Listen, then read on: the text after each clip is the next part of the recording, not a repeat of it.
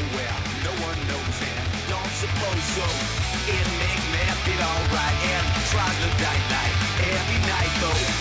I've been in Bienvenidos una semana más a Colaboración Ciudadana en Contrabanda FM, en el 91.4 de la FM de Barcelona.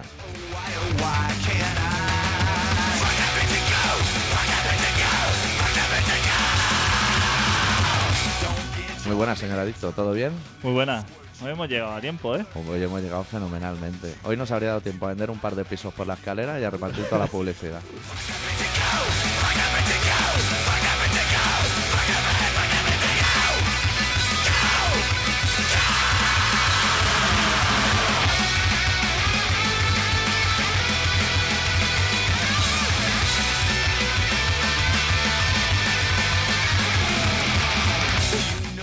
Por segunda semana consecutiva, especial Paula, volumen 2. Hoy sí que llamará, ¿no? Hoy Porque aunque sea festivo, Hoy en cuanto acabe la intro le doy el teléfono.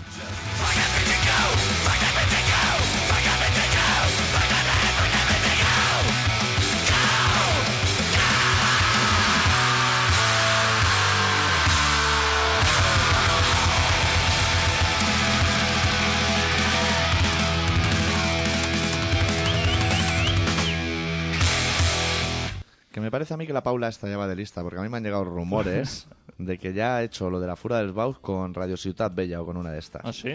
Nos ha puenteado, cosa mala. Porque es lo típico de, de cotejar diferentes proveedores y te vas al que tiene mejor precio. Un clásico. pero es que nosotros no escuchó nuestra oferta. Claro, no quiso. Nosotros teníamos la oferta aquí y era una buena oferta. Sí, Y mejor no- que esa. Mejor que esa quedado. Porque Radio Ciudad Bella son, son vecinos, ¿no? Son vecinos. A mí una vez me hicieron una entrevista. ¿Ah, sí? Por toda la cara. Hostia. Sí. Pero con el micro por ahí por Sí, las ramblas. plató, ¿o? una hora en programa. Pues me dice. Al doctor Arrimia, sí señor.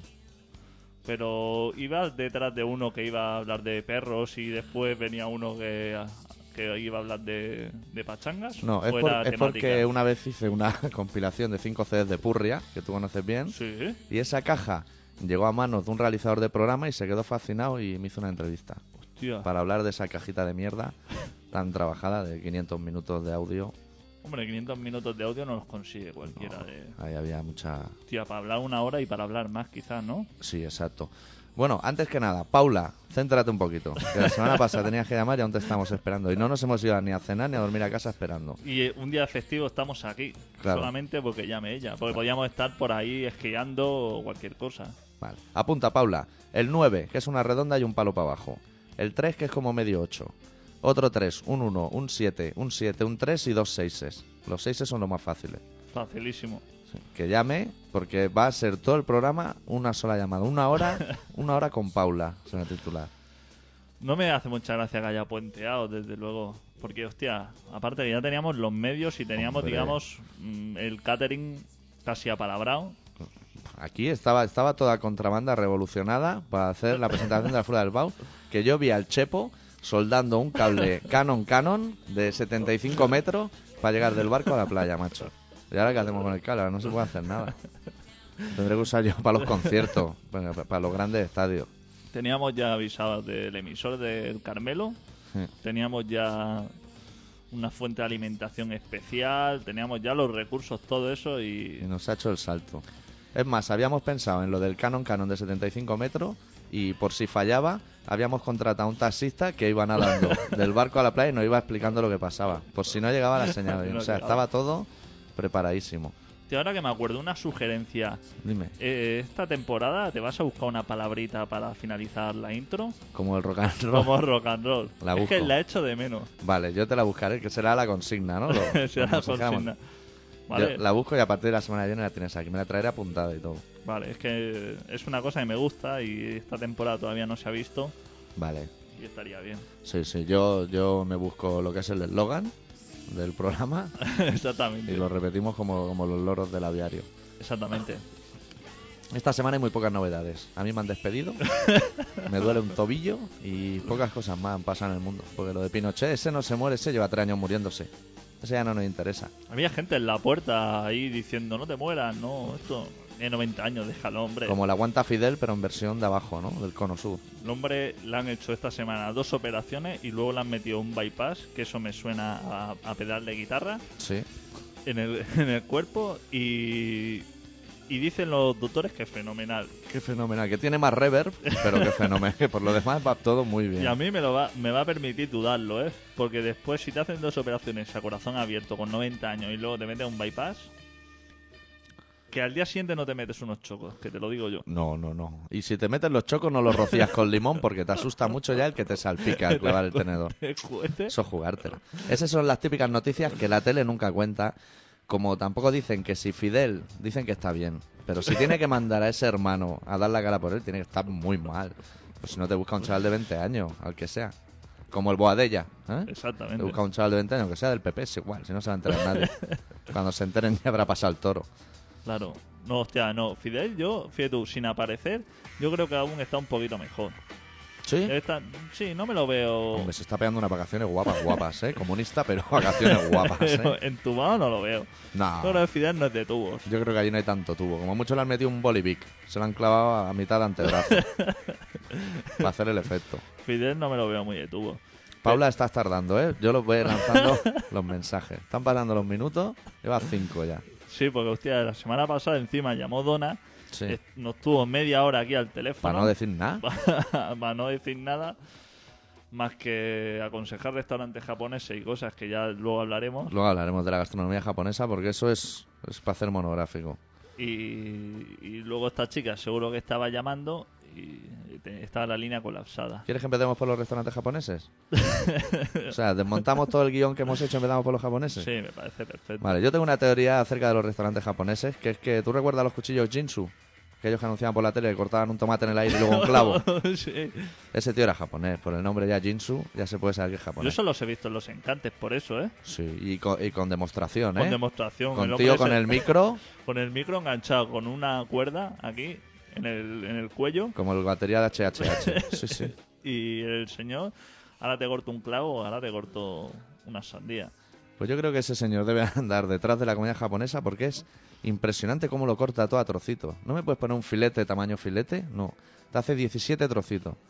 Y yo el otro día cené en un chino, pero restaurante. Hostia. que era mi debut, porque la primera vez que yo pedí chino lo pedí por teléfono. Eh, eh, en japonés, o sea que no, yo veía los nombres y me eran todos exactamente iguales. Entonces, pues rollo tirar el dardo contra la pared y lo que caiga lo he pedido. Eh, aquello era incomible, o sea, aquello no se podía comer de ninguna manera. Olía atún de este escabeche, pero que hace dos Exacto. semanas que está la lata abierta. Exacto, de, ese- de esas latas de atún que lo abre y hay dos guisantes que no sabes por qué, porque fuera no vienen especificados. Esa lata, ese tipo de lata. Pues yo lo primero que me comí fue una bolita que vi de color verde, como plastelina. Me la comí entera casi. Y se ve que eso no se puede comer. Que eso rocías un poco así el pescado y ya le da sabor a toda la comida. Hostia. Cómo picaba eso, nene. Cómo Eso picaba Como eso. la guindilla, pero en japonesa. Exacto, exacto. Y luego me comí otra cosa que no sé lo que era, pero yo creo que me comí las servilletas de después de lavarse las manos. Convencido. Porque aquello tampoco era ni medio convencido. Y ahí acabó mi, mi debut. Ya dije, ya no, no me pongan más, no habrán más tuppers de estos baratos. Hostia, ahora voy a introducir aquí, ahora que has dicho eh, lo de las toallitas, una cosa muy curiosa. Tú sabes uno- unos sobres en, en los almacenes para embalar, eh, para embalar paquetes, hay como para hacer bulto, unos sobres que tienen papelitos dentro o como serrín para la humedad. ¿Los has visto alguna vez? Como Son la silicona esa que tiene cuando te compran una cámara de fotos. Sí, pero son como unos sobres de cartón y dentro hay Hostia, como si una cosa antihumedad. Pero tú me estás diciendo si rompe el papel. Si rompe el papel. Eso no se debe romper Eso nunca, no eso es un romper. Sale hasta confeti de ahí dentro. Exacto. Pues nosotros que en mi trabajo una de las cosas que se dedica es a vender productos para hacer queso, pues Pero enviamos el queso no se hace con leche. sí con más guarradas. Pues le, envi- le enviamos unos sobres de fermentos que eso se le echa y eso da el gusto del queso. No pienses que el queso de cabra o de abeja, el queso es leche con un sobre de lo que sea, ¿Y el naranja cómo lo hacen? con otro sobre de color naranja Hostia. y ya está. Y entonces Con razón tú no comías queso el otro Claro. día, cabrón. y menos del blanco ese, eso lleva dinamita. Y entonces, pues, envolvimos, le metimos unos sobrecitos de esos que no se tienen que abrir para acompañando los sobres que sí que... Y entonces el señor eh, nos llamó todo lleno de razón y dijo, oye, dice, muchas gracias por los sobres estos que me habéis enviado con especias. Dice que es para el queso, para las finas hierbas. Dijimos, Hostia. acabas de envenenar a, a- Ya Te me veo con las esposas, o sea, había abierto un sobre de esos que ya cuesta mucho de abrir y Sí, esto debe ser fenomenal. Porque eso queso". está entre el interior y el exterior. O sea, es una capa que en realidad no existe, una cuarta dimensión del sobre. El señor dijo, llamó para decir, fenomenal, ¿eh? Hostia, se lo echaba al queso y... Y me lo quitan de las manos lo en el quita de las mercado. manos. A saber lo que le echaría a eso. Madre Pero mía. bueno, la gente se lo come todo. Yo antes de acabar la sección gastronomía del programa, tengo que decir que el viernes pasado, después de nuestro concierto, nos dieron las dos y media de la mañana y no nos quedó otra alternativa que ir a cenar a un Macauto. Hostia. Hostia. El segundo en un mes. ¿el segundo en un mes? ¿No hubo Madrid 1? Pero en Madrid fue shawarma. Lo que pasa es que el pan era de hamburguesa. vale, Pero era, en teoría era un shawarma, con mayonesa y ketchup, pero shawarma. Pues en Macauto, al final entramos dentro del recinto y lo bueno es que ya dejan fumar en el McDonald's. Y porros y todo, ¿eh? Sí, sí, estuvimos allí, fenomenal. Pero lo malo del McDonald's y eso es el día siguiente. El día siguiente la sensación era, me estoy cagando, pero te falta un punto, un grado. ¿eh? Y no te estás cagando. O sea, pasas todo el día en una tensión innecesaria. Eso es el, la rodaja ese de pepinillo que meten en Hostia, medio. el pepi- va a ser el pepinillo. Que ni es pepinillo ni es nada, porque es así de gordo como los pimientos de los alemanes en Calella, ¿eh? Eso tapa todos los sabores. Solamente una rodaja así de pequeña tapa el sabor de toda la hamburguesa. Imagínate eso debe estar hecho. De polonio de ese mínimo. Polonio. El polonio ha llegado, pero con mucha fuerza, ¿eh? Y de entrada tiene nombre de un invento del profesor Bacterio. O sea, los maderos ya no saben cómo llamar a los ataques terroristas que le llaman polonio. No, no entiendo. Eso le- tendría que tener un nombre con letras y números. Sí. Sí, porque es un polonio 200, yo que sé, o algo así. A 220, porque No, como va la corriente. 220. Porque lo hacen con los cargadores de los Nokias. Sí, porque eso sabes que lo venden por internet. Ah, sí, puedes Sí. comprar polonio. Sí, pero sé que puedes comprar un 0,01 gramo o algo así. Y entonces te dicen en anuncio de internet que para fabricar algo que dé chungo, que por lo menos te tiene que gastar 2 millones de dólares, un millón de dólares. O sea, ya te lo dicen para que no pierdas el tiempo. Pero estoy seguro de que hay gente que dice, no, si me da igual, me lo gasto. Me lo gasto. Voy a eBay y a ver si alguien vende 2 o 3 gramos. Exactamente. ¿Y luego con eso qué hace? O ¿Lo típico que lo pone encima de un folio así doblado por la mitad y sopla? ¿O ¿Cómo no sé, funciona se lo eso? metieron al espía este ruso vía, Yo no sé. vía oral, me parece. Ese hombre yo sé que le estaban buscando, le estaban metiendo antídotos de todo lo que pillaban. Dijeron, dale esto a ver si se recupera. Y cada vez el hombre iba peor. Hablaron con el croata aquel que tenía cara a lagarto y dijeron, échale lo de ese y, y algo más. Y que pase por un McDonald's también. Tía, qué, qué duro que debe ser ver que la estás palmando y que la gente te da a probar cosas y que de eso nada sirve. Y encima Nada lo sirve. loco. Y, cu- y cuando te diagnostican lo que te pasa, te viene un pavo y te dice, esto va a ser el polonio. Y dices, "No". ¿Qué, qué poco Ya glamour le estás dando a mi final. Ya se te han caído las uñas, el pelo y ya dices, ya da igual, déjalo correr. Ya casi que me tiro aquí a lo... Pobre gente, ¿eh? Pobre Pues... gente. Antes, antes cuando, cuando nosotros éramos jóvenes, ibas por la calle y te pegaban dos tiros en la nuca y se acababa el problema. Ahora te están envenenando tres meses, macho. Exactamente, por ahí, encima en un avión. Y aún dicen que están, que están arreglando la paz y eso yo no me creo nada. A mí en un avión nunca me envenenará, ya te lo digo. Porque como nunca pruebo la comida, Yo he visto el otro día unas protestas en un aeropuerto muy airadas.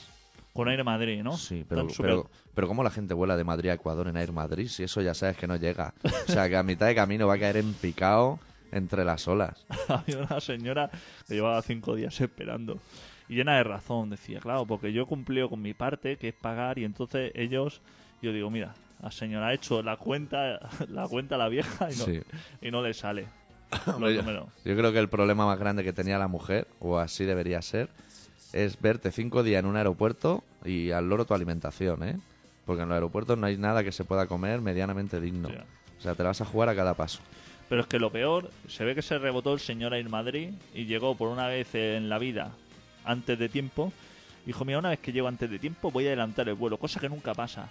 Y cogió y estaba la gente esperando el vuelo en una puerta, cambió la puerta y salió una hora antes. Qué cabrón. Y la gente y las maletas volando ya, volando hacia, hacia Ecuador y la gente... Eso no se ha En duty nunca. free. Que lleguen antes las maletas que tú. Eso no ha pasado nunca tampoco. No, no, es que ya no tienen nada que reclamar. o sea, la gente ya dijo... Y el vuelo este, que parece que está tardando, diciendo, hombre, está tardando como, como que no va a dar la vuelta a buscarte. Hasta que dé la vuelta al mundo así en redondo y vuelva a pasar por Madrid. Es que Madrid. Tío, ahí Madrid, esa compañía no la cojo yo, es que ni, me- ni que me regalen el billete, no, No se da cuenta, no pasa esos nervios, hombre. No interesa porque es que te la juegas. Tío. ¿Vamos a pinchar un temita o qué? Sí, aunque el tema de los restantes japoneses yo esperaba que me informara. No, ya ahora te informo. Ah, o sea, vale. yo he hecho la entradilla. Vale, vale. Recordarle a Paula y a todos los demás que hemos venido a trabajar un día festivo y que queremos que alguien nos llame, ya sea conocido, desconocido o un agente del BBV. Nos da igual, pero que llame a alguien. O de la fuente Isabel o de fuentes de estas de agua. Aquí no hay fuente de agua, ¿no? En contrabanda. No. Voy a llamar a alguien de esas que te regalan una botella de 25 litros. Exacto, y el dispensador. Y el dispensador. Luego que la vengan a buscar cuando se acabe. Exacto, eso se lo dejamos rodar por la escalera y ya lo cogerán de abajo. Si algún comercial está escuchando esa fuente, aquí puede enviar una. Aquí nos interesa. Sí. Sí. Y si se puede cambiar el bidón de agua por otro licor, Eso te iba a decir yo. que Sí. igual sí, ¿eh? Si se le puede, si tiene el dispensador de agua y al lado uno para introducir una botella de anís del mono Sí, y que salga directamente ya la paloma, que salga la paloma ya hecha. ya hecha, fenomenal. Exacto, pues dejamos aquí ese llamamiento a todos los comerciales, excepto al que suministra el bar Mephisto. Todos los demás pueden pasar por aquí a traer sus dispensadores. Recordamos que el teléfono es el 93-317-7366 y el primer tema que, que abre el Colaboración Ciudadana de hoy son los Motorhead en directo en el No Sleep Till Hammersmith, el tema titulado Overkill.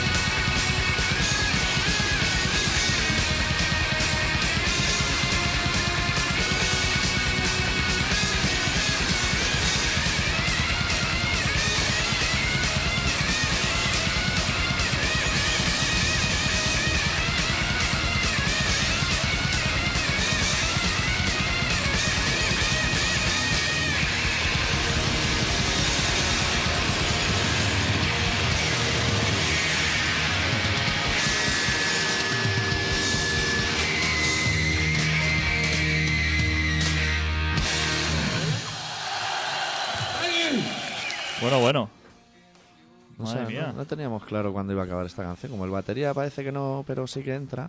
Batería va lo loco, ¿eh? Ese teléfono está abierto, ¿no? A mí me está extrañando que no llame nadie, Ese tío. teléfono está abierto. Esto no puede Yo ser. digo tío. que sí. Llama tú. Yo diría, yo diría que sí. Una cosa te iba a decir, ahora que te has quedado sin trabajo, ¿no te interesaría Dime, ¿eh? Yo ser- estoy abierto a ofertas. comercial de la casa iPod? Hacerme comercial y vender iPod.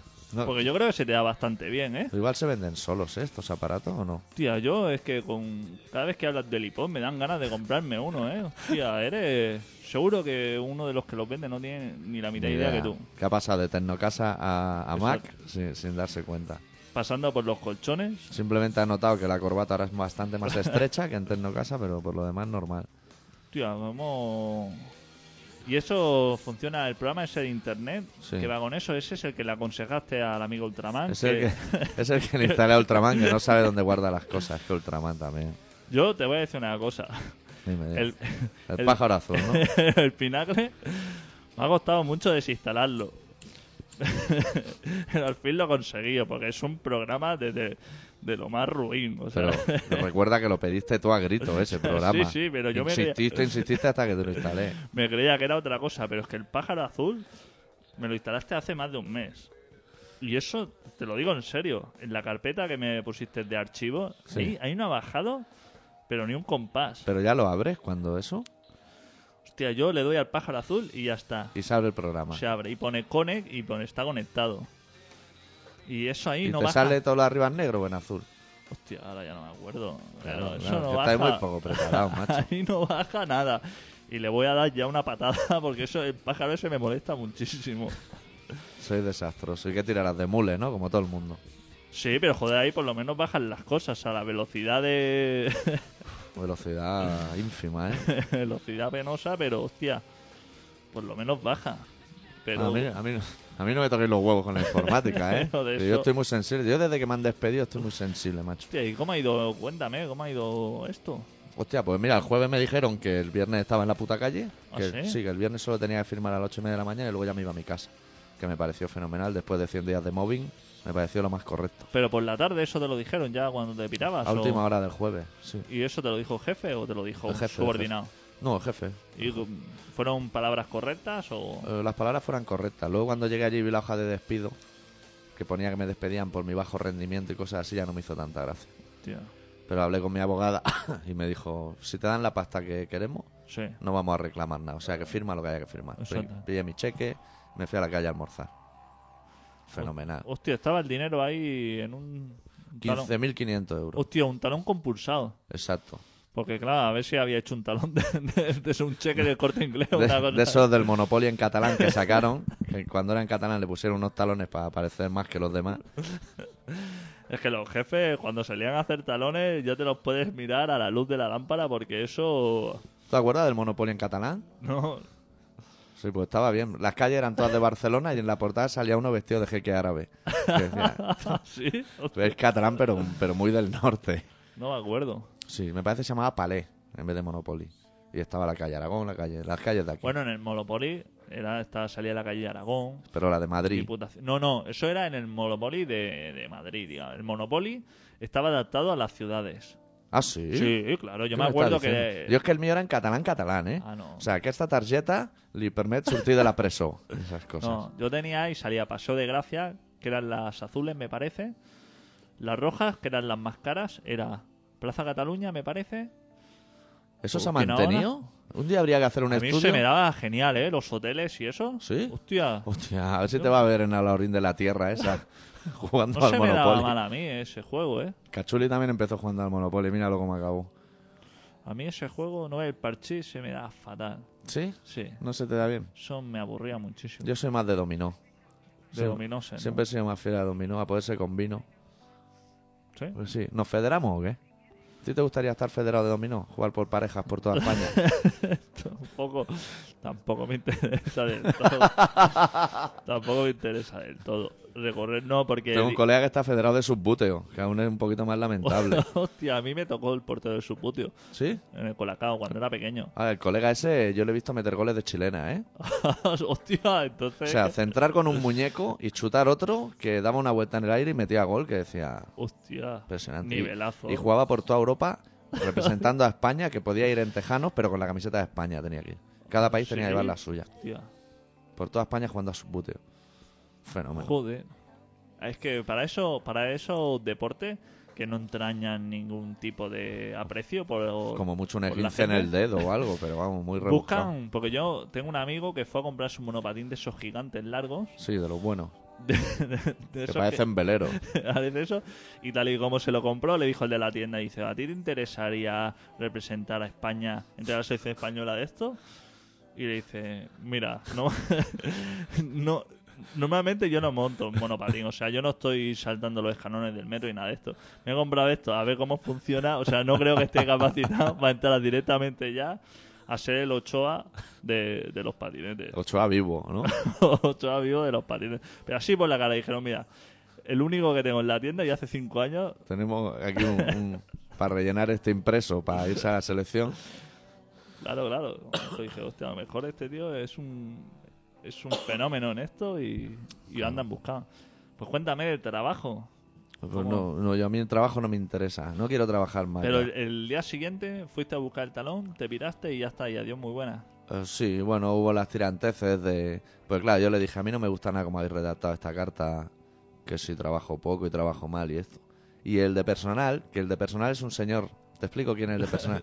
personal es un señor que te encuentras con traje y corbata que no has visto en tu puta vida, que lo reconocerás porque se sienta al lado tuyo en la mesa de negociaciones y te dice, yo estoy de tu bando.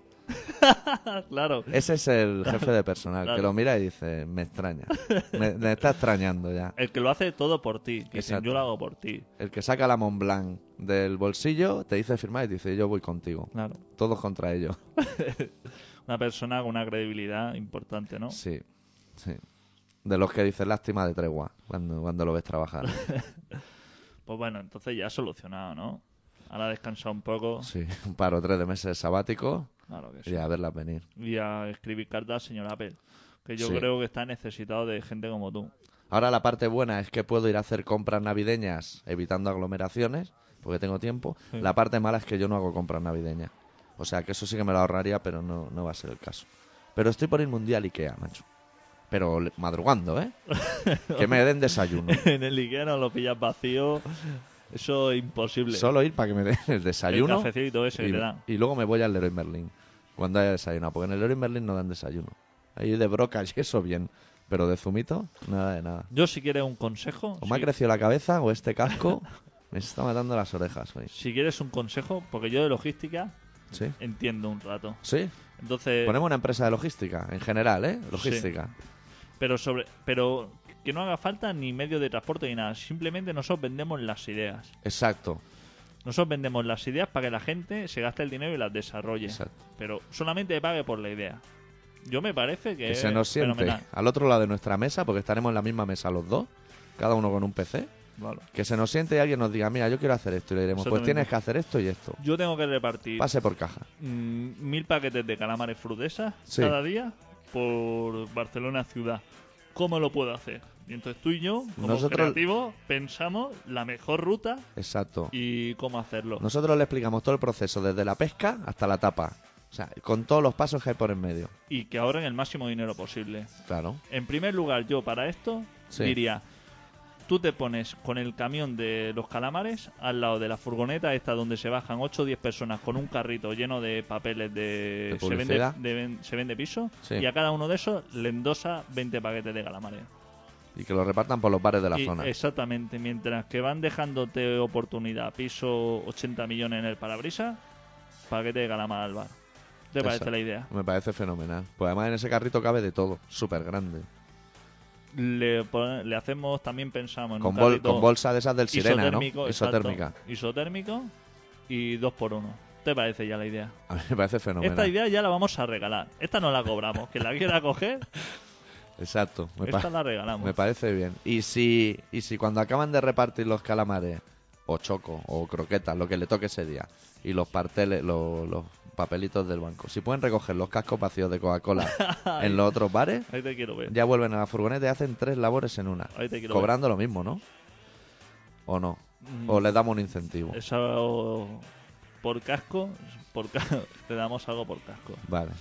Pero fíjate tú, ¿eh? Ya solamente, antes solamente iban repartiendo papeles de eso. Y ahora van a repartir los papeles, esos que lo van a llevar una mochila detrás. El carro lleno de calamares. En el bolsillo del pantalón, los papelitos de quitamultas. Sí. Y, y de regreso a la furgoneta trayéndose los cascos de Coca-Cola y las botellas de champán vacías. Exacto. A mí me parece correctísimo. ¿Te parece? Sí. No sé si se podría aprovechar más eh, el viaje. el viaje. Hombre, igual si te pones Tampoco a hay que pensar... explotar a la gente. No. Y, y eso de lunes a viernes, ¿no? Los Eso. sábados, con que la gente no pida calamar en los bares, eso ya lo tienes zanjado. Exactamente. O que pidan doble también. Pues tú a qué Ikea vas, ¿al de Badalona o al de Gran Vía? A mí por zona me toca Badalona. Badalona. ¿A ti? A mí por zona me toca. zona no me toca ninguno, pero bueno. Sí, supongo que el de Badalona. Montigalá es el clásico. Sí. Porque ya te sabes los atajos. Pues tú tienes que llegar, olvídate del parking del Ikea. ¿No interesa? No interesa en absoluto.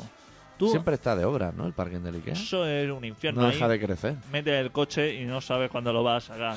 Eso hay túneles ahí, eso te vuelve loco. Tú al parking del Decathlon, Mucho mejor. mucho mejor. Estás enfrente, o sea, tú al parking del Decathlon, sin cola, sin nada. Es más, tienes una canasta al lado para echarte unos Ahí triples. estamos. Y de ahí te vas andando al Ikea, que hay 10 pasos. Sí. Te metes en tu Ikea, te miras tus cosas, esto. ¿Compras? no? Compras, si hace falta algo, compra y te vuelve Y al si no, los Frankfurts esos tan famosos que hay fuera. Un Frankfurt de esos nórdicos Que que, te lo dan en pan de bollicao. Que es buenísimo. O sea, y es súper famoso. pues mm, vuelve a- al centro, digamos que es el Decathlon. Luego te vas, que te hace falta unos tornillos o cualquier cosa, te vas enfrente que está el aquí. Cruzas la carretera sin no, mover el coche, ¿eh? Que ya el Leroy Merlin, ¿no? O exacto, Leroy Merlin. Aquí ya no existe, creo. Vas enfrente al Leroy Merlin. Te compras unos tacos del 10, Exacto. Mm, una salcallata. Unos tirafondos, lo que, lo que precise. Onda, lo que sea. Todo eso sin mover el coche. La gente volviéndose loca dando vueltas por el polígono y tú. Tan loco. Ahí. Y aún te diré más, la gente nunca compra tacos del 10. La gente compra el surtido. Que te vienen todos los colores dentro. Si vale lo mismo. La gente compra de. En vez de comprar los tacos esos, los Fisher, Lo Bien. bueno. los buenos, compra esos que llevan una rebaba de plástico. Que eso no entra en el agujero ni loco. No. Tienes que pasar el cuchillo para cortarle el plástico. No solo cuesta de entrar, sino que luego sale con demasiada facilidad. Que es totalmente lo contrario a lo que precisas. Dinero unos tacos que valen cuatro duros. Claro. Y unos alicates como. Unos cáncamos buenos. Cómprate unos cáncamos buenos, coño. Pues fíjate tú. Con eso ganarán muchísimo tiempo. Pues, pues voy a tomar nota, ¿eh? ¿Qué te parece? Lo que pasa es que ahora me ha oído la gente y habrá mucho. Claro. Te lo debería haber dicho esto a micrófono cerrado. Claro, lo que pasa es que hemos dicho lo de jugarte unos triples en la canasta de básquet, pero luego también tienen la mesa de ping-pong para solteros, que es esa, que la mitad está levantada para que juegues tú solo hasta hartarte.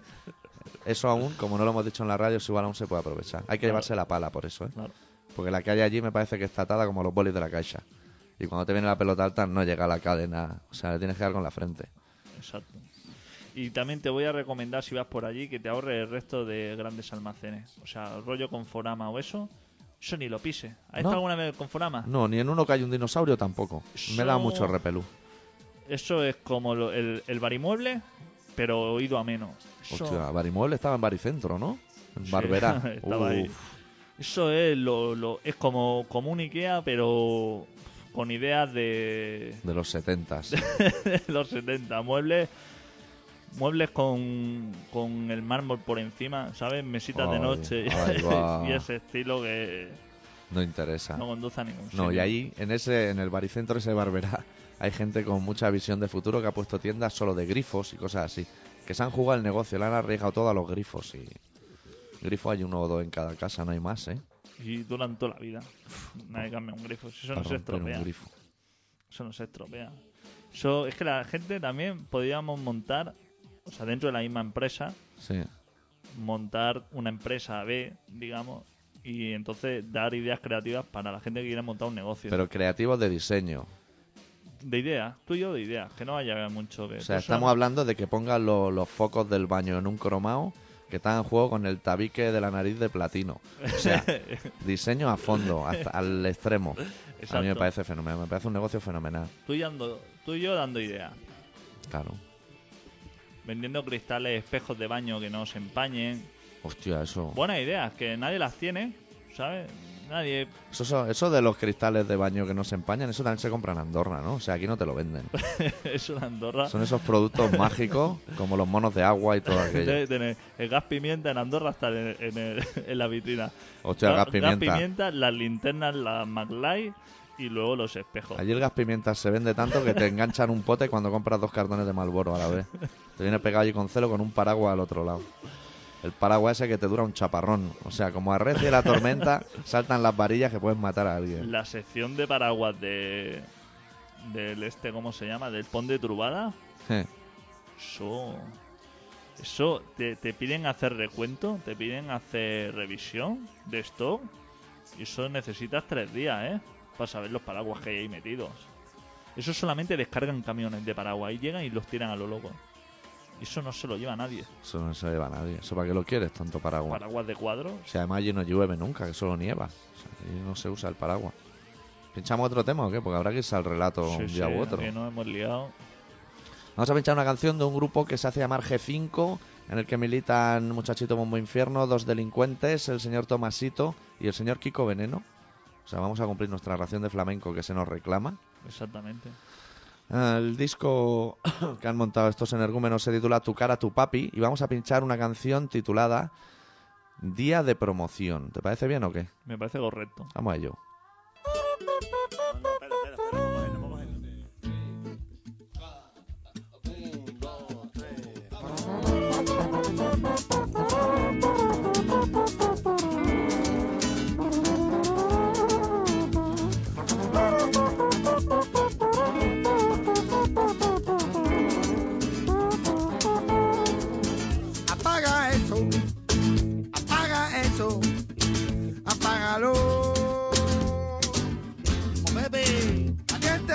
Valiente valiente, día de promoción. Recuerdo vagamente que era jueves nos fuimos a un programa de la tele. Facturamos el colchón en el avión. Y a Primico Tomás se le olvidó el cao.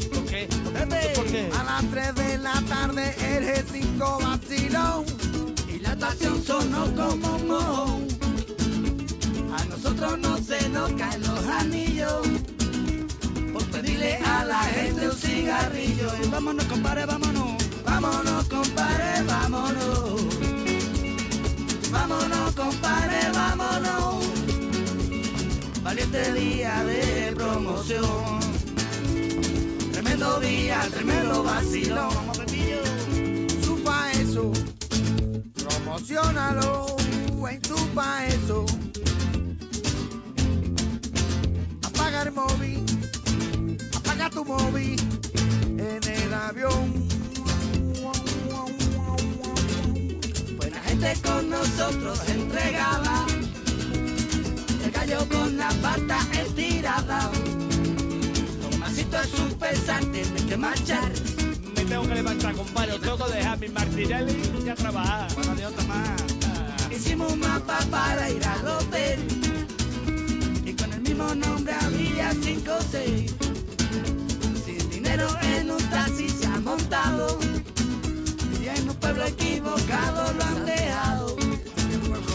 Vámonos, compadre, vámonos.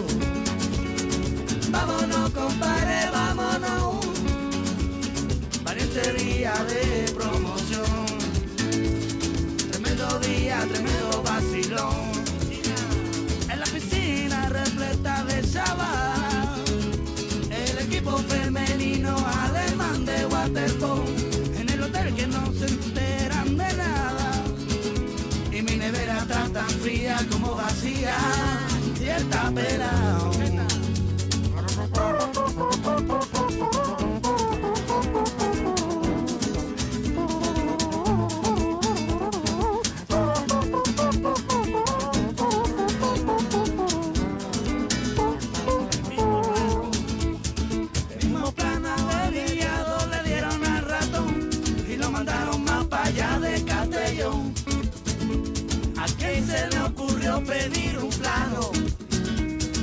Muchachito que no tiene ni graduado. El canillo estaba malo por la placa. La placa. Y el Kiko no pudo mangar la gafa. La luna le ha prestado un biberón. Se fueron a dormir los dos, y los dos. Cerveza sin alcohol.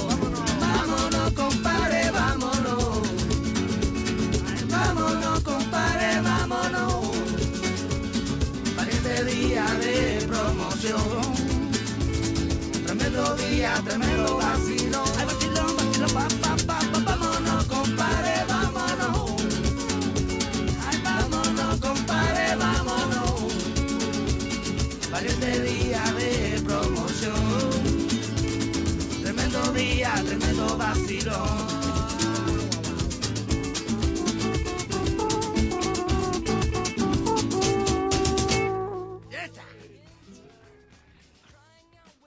¿Todo bien? ¿Por ahí? Todo correcto. Pues nos vamos a ir a, a la sección habitual del relato. Pues sí. Yo te voy ya buscando la canción y tú ya puedes presentar si quieres. Voy preparando aquí. Porque esto va a ir rapidito, oye. ¿eh? ¿Sí? Sí, ¿sabes lo que pasa? Que ahora que escribo los relatos a boli, ya no sé si son largos o cortos. Eso pasa, ¿eh? Eso es verdad, claro, porque antes tenía el folio de Arial, ¿no? En 11 o en 12. Le pillabas ya la métrica y ya te olvidaba, te olvidabas de lo que es el tema de- del tamaño. Pero bueno, yo creo que será más o menos como siempre, ¿eh? Sí. Sí, de tamaño estándar, podríamos decir. Fenomenal. Caucasiano o caucásico. Fenomenal. Preséntalo que te- le tengo ganas a ese relato hoy. Pues bueno, el doctor Arritmia, que es un señor que le coloca un pájaro azul en el fondo del escritorio a la que te descuidas, Exacto. Tengo comisión también de eso, ¿eh? Ha preparado un relato que se titula Ciudad Monstruo.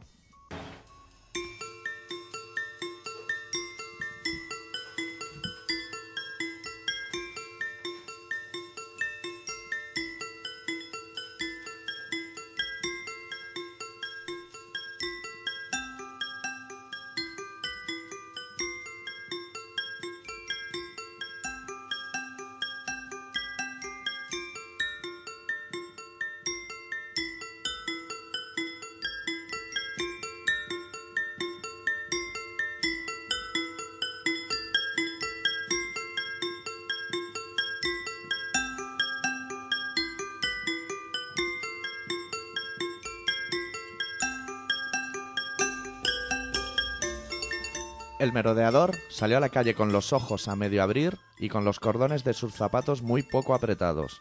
Guardó cada una de sus manos en su bolsillo correspondiente. Exhaló un leve suspiro mezclado con humo de su cigarro y empezó a caminar.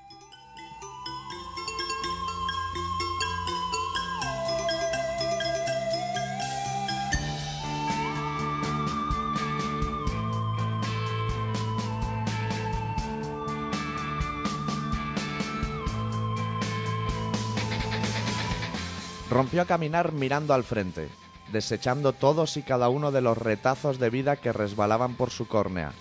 Cuando una luz roja se interponía en su camino, cambiaba de rumbo, doblaba una esquina y proseguía, sin alterar su ritmo ni su marcha.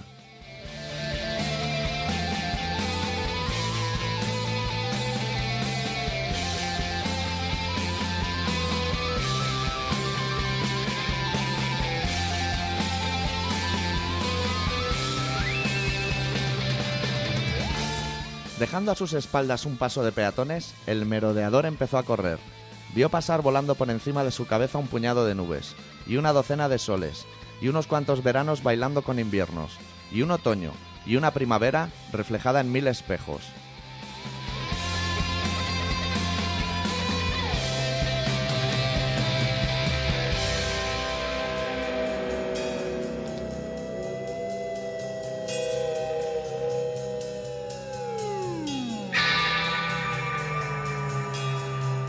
Las horas corrían enganchadas con bridas al ritmo de sus pisadas en el suelo de Ciudad Monstruo, y se detuvo justo debajo de un almendro florecido en primavera. Vio caer una de sus flores junto a sus pies, la recogió, la acercó hasta su nariz, cerró los ojos del todo y metió parte de su aroma en sus pulmones.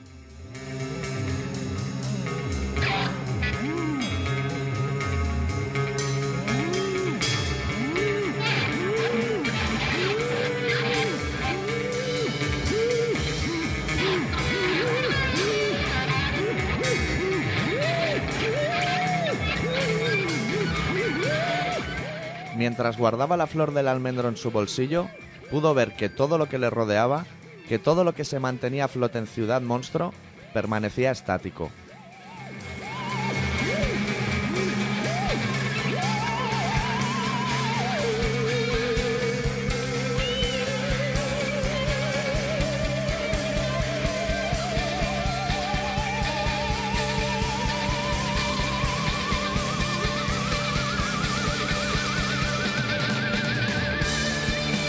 Volvió a caminar y Ciudad Monstruo volvió a rugir, volvió a zumbar. Al llegar a casa, el merodeador dejó la flor del almendro sobre la mesa, junto a sus llaves. Se descalzó sin tocar los zapatos con sus manos. Luego bajó la persiana del todo. Era, de nuevo, hora de dormir, hora de abrir los ojos de par en par.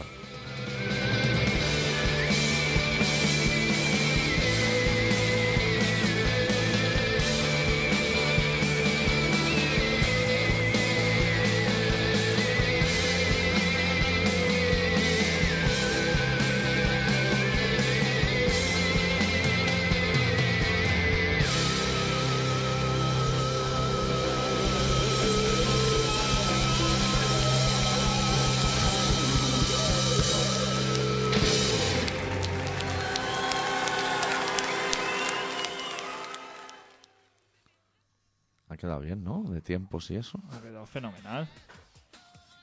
Luego pincharemos otra canción de este disco de Jan Tiersen que me ha gustado mucho, ¿eh? ya te lo digo ahora. ¿Sí? Sí. Este señor, Este aparte señor, de tocar la guitarra y eso, toca también... el acordeón las y el piano. Este, este tío lo toca todo. ¿eh? Empieza a pillar sartenes y cucharas y a golpear. Sí, yo creo que debía ser de familia pobre o algo. Y entonces empezó comprándose los instrumentos de más barato a más caro. A medida que iba avanzando. Oye, no hemos comentado nada de, de noticias interesantes para la gente. ¿eh? La- o sea, lo que es la noticia internacional. Que es la que ocupa más trozos de un telediario normal después de los deportes. Sí. No, No. sabemos muchas cosas. Chávez, Chávez, Chávez- fenomenal. Chávez ha ganado otra vez. Seis años. Pero bueno, los políticos ganan todos. ¿eh? Tampoco habría que tenerlo muy en cuenta. No, pero el otro había... Se presentaban no sé cuántos cientos de partidos. Pero es que en la oposición, ya te digo, ya te doy un dato. Como está el PSOE y el PP, Sí. pues digamos que estaría Chávez, otro señor y 20 más, pero que entre los 20 juntos no sacan ni, ni papipas. Hostia, eso... Están, se ve allí un poco divididos. O sea, el único que está un poco unido es Chávez con el mismo. Yo el otro día leí en un periódico que el Chávez dice que quiere sacar una ley para que los que han sido elegidos ahora puedan gobernar de por vida. Sí, Que eso es fenomenal. eso ¿eh? también lo he oído yo. Eso es una ley muy buena. Que si tienes mayoría absoluta es el momento de hacerla, porque luego no te van a dejar, a lo mejor. Que dice que es que seis años le parecen poco. Le parece un poco. A vista que no le va a dar tiempo de hacer algunas cosas. Dice, voy a hacerlo ya, que pueda estar 20 años aquí. Que pueda retirarme con 90 años. Sí. Y fenomenal, ¿eh? Los americanos también están muy contentos con esa Sí. ley. También lo llevan fenomenal. Están contentísimos. Sí. Los americanos lo que pasa que es que no, no dan abasto. Están los maderos americanos, que son esos que van con polvos azules buscando por la calle. Al- Al igual que aquí se limpian la encía con cocaína, allí los americanos son más de polvos azules y linternas de colores. Ya lo intentaron finiquitar hace un par de años. No, Sí. o hace tres años quizá. Lo intentaron finiquitar, que el hombre que pilló un helicóptero y se piró por ahí a ver si la cosa se calmaba. Pero... Son cobardes como ratas. ¿eh? Claro, hostia, eso, eso- pasaba antes. Un barco abordaba a otro y salía allí con la espada Claro. y me dejó la vida. claro, ahora, Ahora salen como ratas, como Joan Claude. el hombre a la que vio que se acercaban ahí al palacio ese, pilló el helicóptero desde la azotea y dijo... Me piro que aquí estos vienen, estos no vienen a decirme que le, que le traigo de cena. Y, hab- y hablando de política internacional, el otro día me llegó a mí un flyer del Ereu ese. ¿Sí? Sí, del alcalde ese. Que vi la foto y pensé, ¿este señor quién es? Que tuve que mirar dentro a ver quién era. Porque no me sonaba la cara de nada. Que ahora se quiere hacer colega del movimiento Ocupa, ¿no? Mm. Sí. Que dice que, hostia, Sí. los chavales... Sí, esto es de la, de la macabra y todo esto. Sí. Y el del PP, que es bastante cabrón, Sí. Como, como sabe que ese no va a gobernar nunca, ese Claro. es lo único que tienes que meter cizalla. Ese puede ir tirando piedra. Eso es como en clase el que sabía que no iba a probar. que ya desde el primer día sabes que no vas a probar de ninguna de las maneras. Y La Ese- puedes liar todos los días. Ese jode a todos los demás. ¿Qué, qué es lo peor que te Lo puede va- pasar? ¿Que te expulsen? Pues si te iba a ir tú cualquier día. Claro. ¿Qué más te da? De las 9 o las 10 que tengo, me van a quedar todas menos gimnasia. O sea, Exacto. me- Y, y espérate, espérate, no me pidan hacerlo de Hugo Sánchez o algo así. Me da igual pegar chicle debajo del pupitre Exacto. hasta que no haya un hueco libre. Pues el del PP, que era el que dice, el que decía que iba a desdoblar la ronda al litoral por el paso de los túneles de la Rambla, Sí, dijo yo, como no voy a salir, puedo decir lo que quiera. claro que no me van a escuchar. dijo que los motoristas podrían ir sin casco y todo eso. Sí, dijo a lo loco. a lo loco. Y los ciclistas con dos. Pues ese señor dijo que qué pasaba aquí. Que los ocupas que había que entrar ahí a reventarlo todo, a sacarlo de los pelos. ¿Cómo son los del PP, eh? Dijo a mí, como me da igual, y tampoco creo que me tengan mucho cariño, pues, pero el señor, claro, lo sacó de un sitio y se han metido en otro. Es que estos políticos. Estos políticos, yo no sé si, si haciendo el símil que hacíamos antes de los colegios de GB o bachillerato unificado polivalente, que llegaba el niño que iba a suspender y lo sabía, yo no sé si se les reconoce igual porque el que tenía previsiones de aprobar, estaba el que iba a aprobar seguro, el que tenía previsiones de intentarlo, a eso se les reconocía porque el primer día de clase llegaban con los bolis en perfecto estado, que se lo habían comprado en la papelería Cristal de, de mi calle el, el día antes de empezar el cole. Pero Ah. el que iba a suspender no, llegaba ya con el boli raído, como si hubiera estado jugando el hámster todo el verano con aquel y boli. ya pidiendo folio. El primer día ya pidiendo hoja. Exacto, que es más cerbatana que bolígrafo. Diciendo es que yo no me he comprado ni libros ni nada, porque ¿para qué los voy a querer? O sea, mis padres ya han hecho bien y han dicho, Cógelos de tu hermano, claro. Claro, porque total. si no cambian las cosas ni Va a cambian pintarle bigote. Va a abrir el libro y le va a pintar bigote a todo, lo- a todo lo que se mueva. Claro, que a lo mejor de ahí venían sus frustraciones porque abría el libro y el hermano ya le había pintado los bigotes. O sea, ya no podía ni dedicarse a esos menesteres. Entonces lo, que- lo único que te queda ya es hacerles dientes negros. es el segundo paso. Y ponerle sombreros de esos de arlequín. Exacto, una espástica en la frente, las cosas de dibujar, tus primeros dibujos, vamos. Que eso lo tiene que tener hasta Dalí, ¿no? Hostia. Y Picasso, seguro. Anda que Picasso no habrá pintado dientes negros En donde- fotos. Donde se empieza. Pues. Y eso ahora lo subasta y eso te vale un dineral, ¿eh? Hostia, Hostia, el diente mía. negro pintó aquí más fenomenal, ¿eh? Madre mía.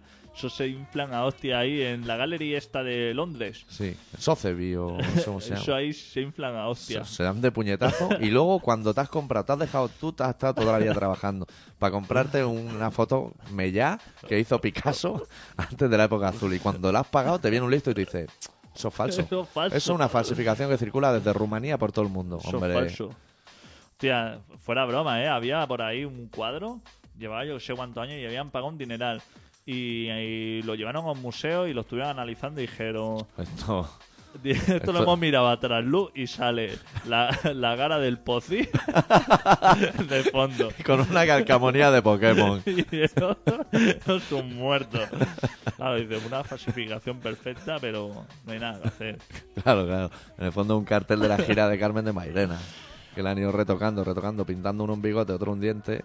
Y ha acabado siendo una obra súper postmoderna. Vamos, para descubrir esa. Tú sabes que la Yoconda lleva sombrero en el cuadro original. ¿Qué me estás diciendo? ¿Y por eso Sí. se ríe así de raro? Esas cosas que te entera uno. Se ve que luego el- le pintaba un sombrero cordobés y se ve que luego se lo miró el señor este que lo hizo y dijo, no le queda bien. Así no lo vendo ni mañana. no lo vendo esto. Pero Y pasaría la época de los sombreros, porque antes los semáforos, el muñeco llevaba sombrero, ahora ya no. Es verdad. Eso pues viene a ser lo mismo. El hombre dijo, esto no me lo voy a quitar de aquí. No. Esto no lo vendo ni en el paseo marítimo de Sitges. O sea, esto hay que quitarle el Y sombrero se ve que ya. le pintó. Y ahora, retocándolo y mirándolo por láser y todas esas cosas, han descubierto, bueno, ese cuadro le habían hecho, le habían puesto el diente negro, pero le habían, le habían hecho de todo. Hasta que ha quedado como... como Qué está. perrería. Y seguro que fueron los nazis durante la guerra y los americanos están haciendo ya la película. Seguro. Exactamente. Seguro. Es un no parar. La vida es un boomerang. No ha llamado Paula, ¿eh? O sea, estamos acabando el programa, pero acabándolo ya. Entonces ya, no, ha, quedan. no ha llamado, no ha llamado nadie. No queda nada. Está sentenciado. Sí, Hostia, queda. bueno, pero sentenciado, sentenciado. Esto me dice que ya estamos. Pon el último tema, que esto ya vuela. ¿Sí? Sí, sí, sí. Hostia, pues esta canción dura cuatro minutos, ¿eh? Pues, Pues dale ya, pero ya, ¿eh? nosotros nos vemos la semana que viene, ¿no? Sí, sí, nos vemos. Cerramos con la Perseus del último disco de Jan Tiersen en directo. Adeu. Maintenant, s'appelle La Perceuse.